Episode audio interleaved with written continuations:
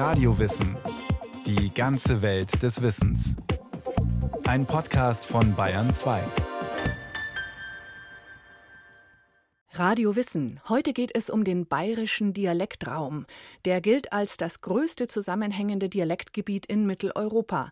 Denn dazu zählen nicht nur Ober- und Niederbayern, sondern auch ein Großteil Österreichs, Südtirol und sogar Teile des eigentlich italienischsprachigen Trentino. Trotzdem gilt Bayerisch als aussterbende Sprache.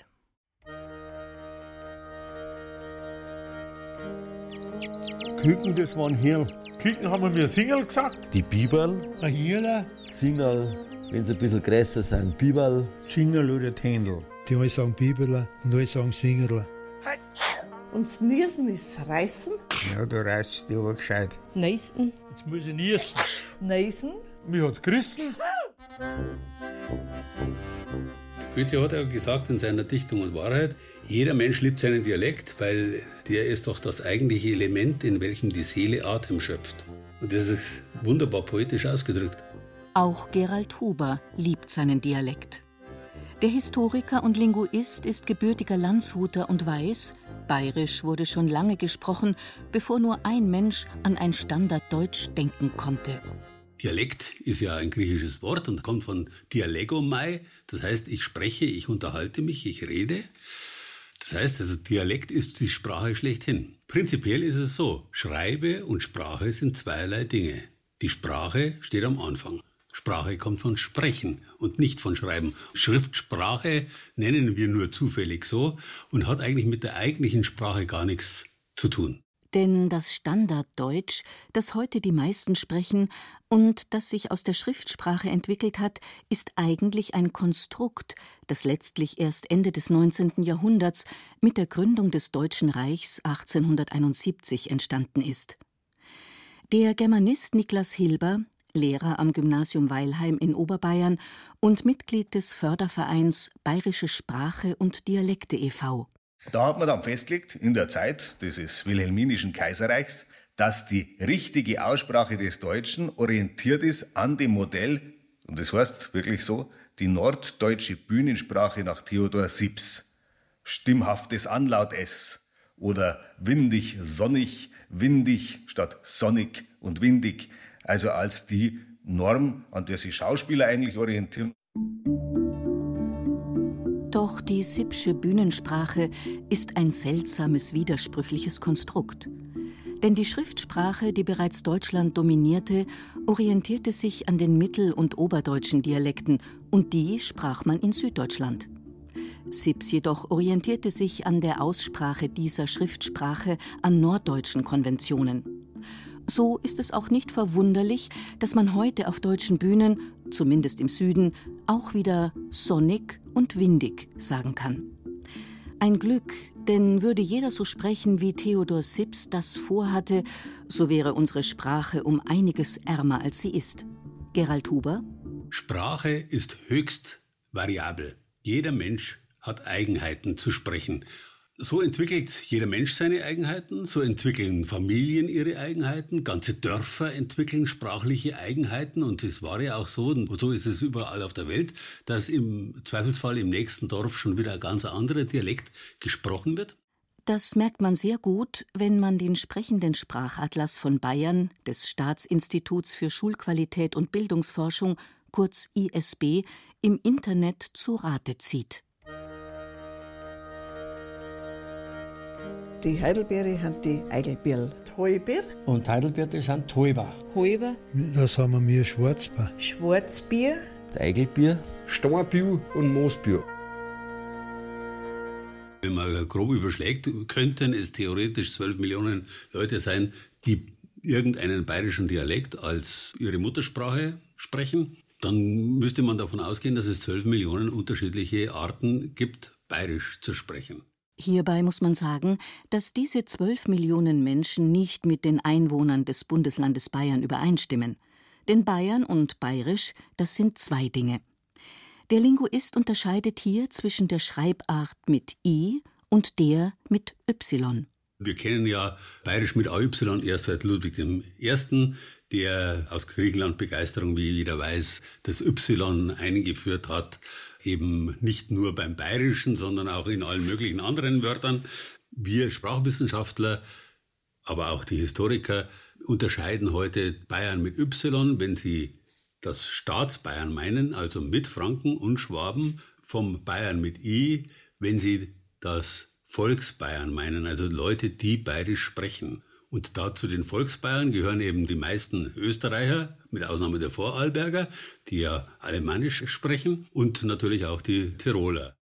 Der Mittelpunkt des bayerischen Kulturkreises und somit auch das Gebiet der bayerischen Sprache liegt also deutlich südlicher als der des Bundeslandes.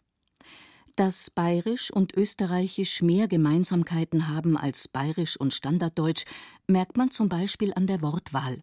Niklas Hilber ein unspezifischer Bavarismus ist Bub, das hat man im ganzen hochdeutschen Sprachraum, ist dann dialektal halt der Bur und die Burm und bei den Schwaben dann die Burber statt Junge oder Jungs. Bub ist ein romanisches Erbwort.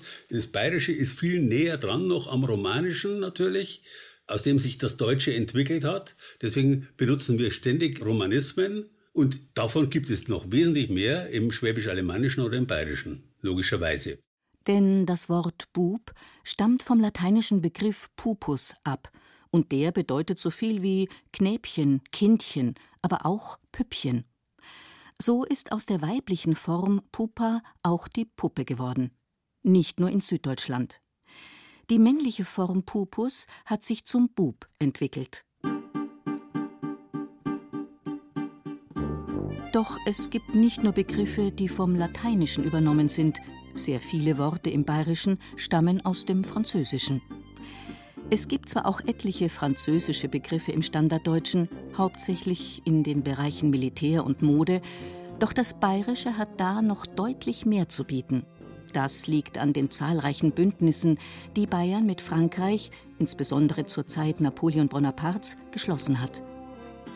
Man denke hier zum Beispiel an den Parapluie, also den Regenschirm, Aspuchampal, den Pot de Chambre, den Nachttopf, oder an das Trottoir, das Trottoir, also den Geh- oder Bürgersteig.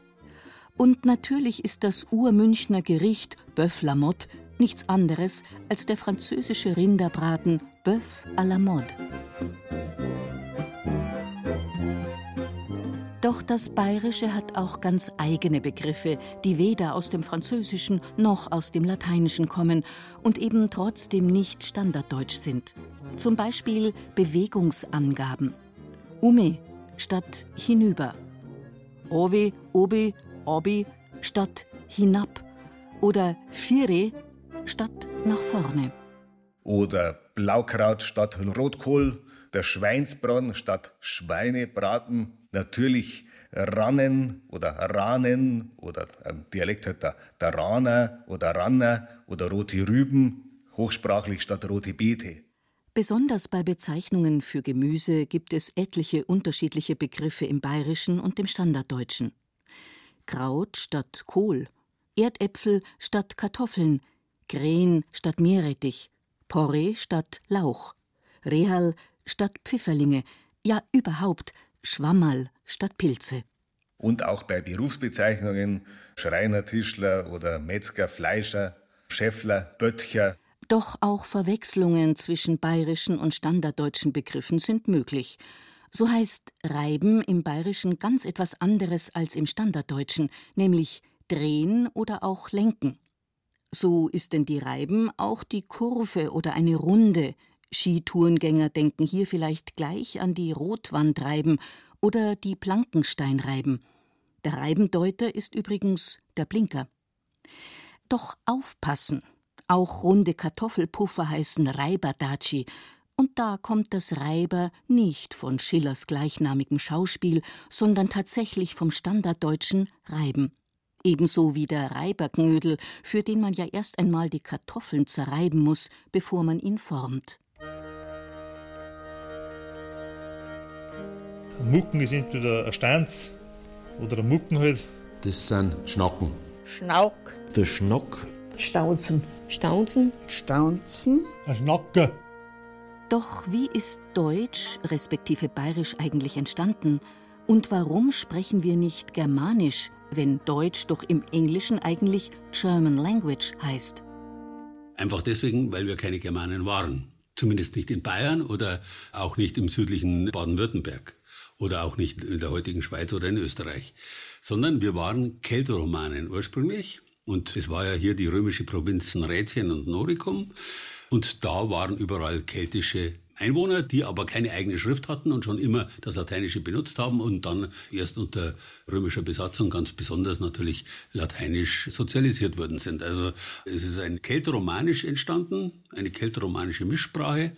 Und dann kamen immer mehr Germanen dazu. Das waren vor allen Dingen Alemannen, Goten, aber auch Franken die am Ende des Römischen Reichs hier eingewandert sind und hier tatsächlich auch gesiedelt haben.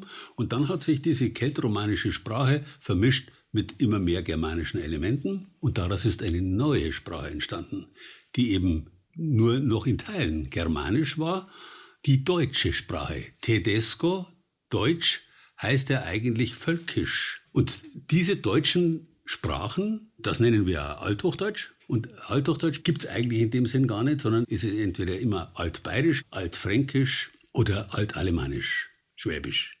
Und diese Sprachen haben jeweils noch etliche unterschiedliche Ausformungen. Innerhalb des bayerischen Sprachraumes schlagen sich diese Unterschiede meist in der Aussprache nieder.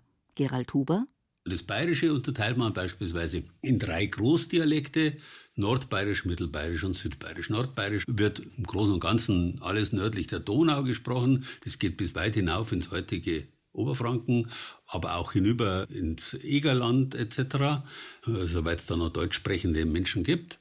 Oder auch ins Oberbayerische hinüber, alles nördlich der Donau, Landkreis Eichstätt, sogar Nürnberg war mal nordbayerisch eher geprägt als fränkisch. Mittelbayerisch wird gesprochen in den meisten Teilen Oberbayerns, Niederbayerns, des nördlichen Salzburger Lands, Oberösterreich und Niederösterreich.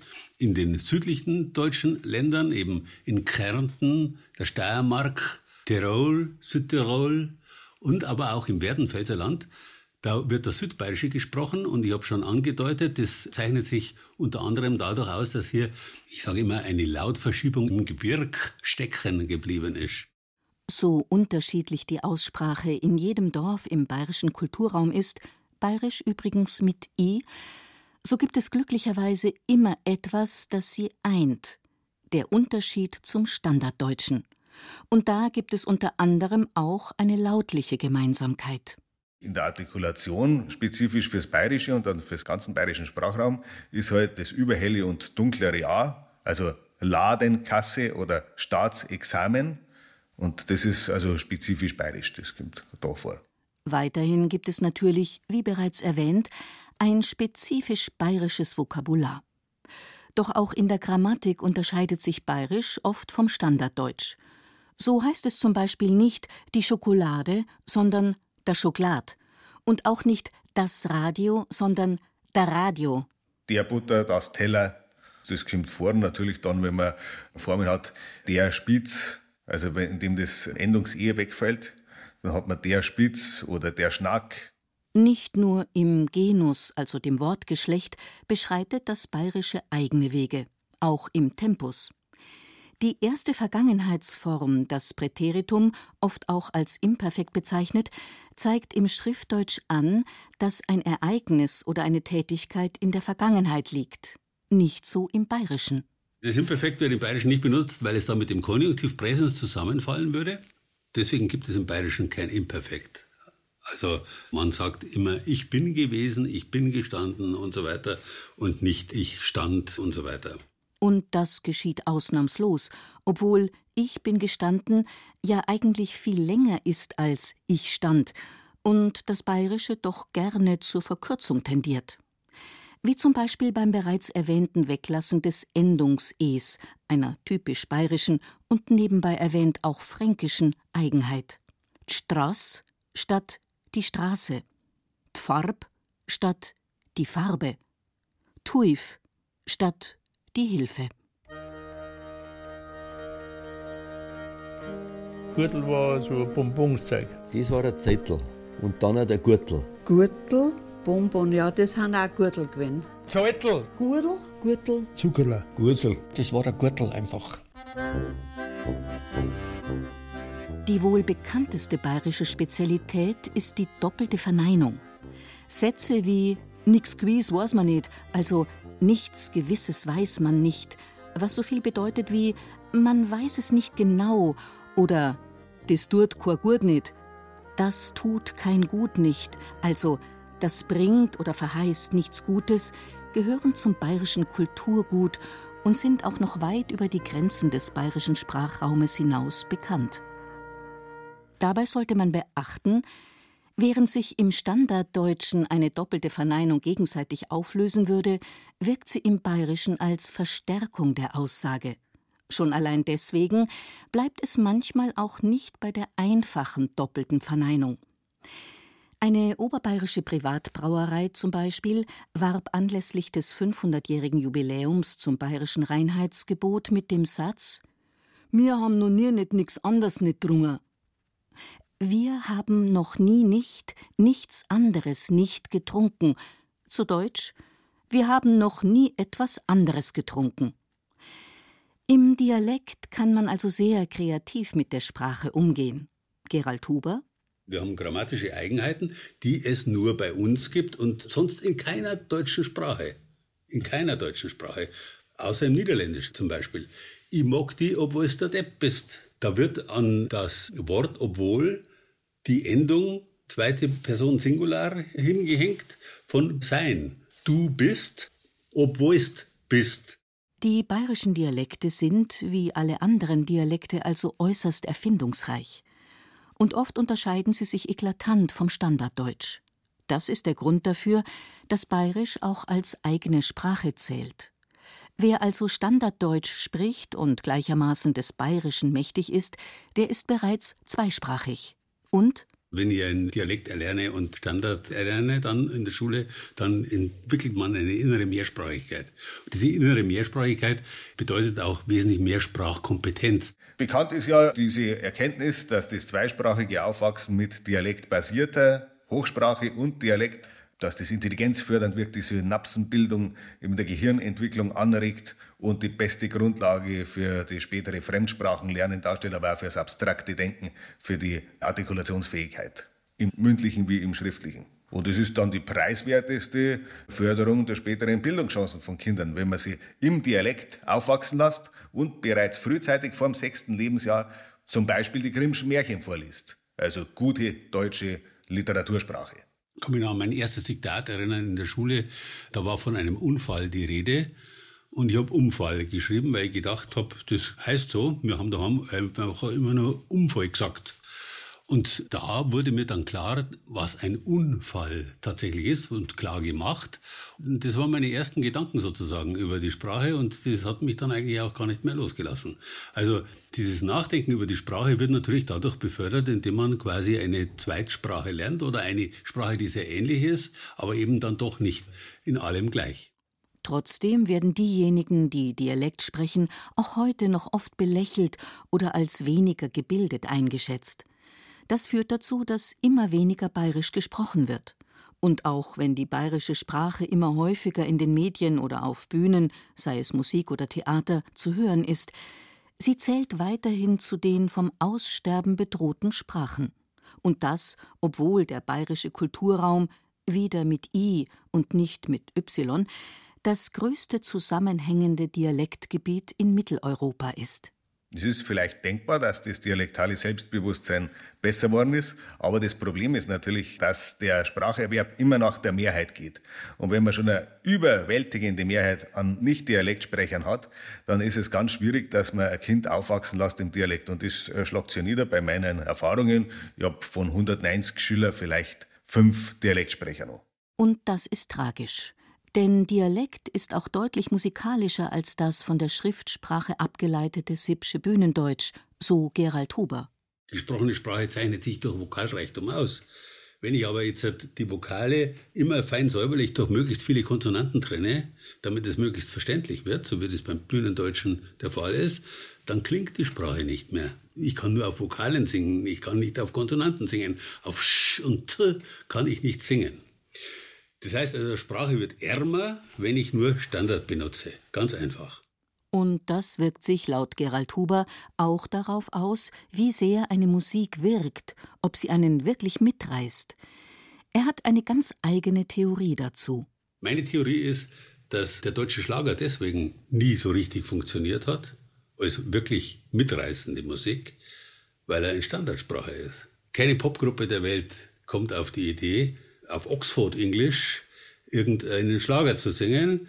Die Beatles haben im Liverpool Englisch und die Stones in Cockney und so weiter gedichtet und gesungen. Und natürlich haben bei uns auch Popgruppen wie Bab oder der Billy Michel oder was weiß ich eben großen Erfolg im Bayerischen oder im Niederdeutschen, Kölnischen. Aber eben auf Standarddeutsch funktioniert sowas nicht. Standarddeutsch ist eine papierende Sprache.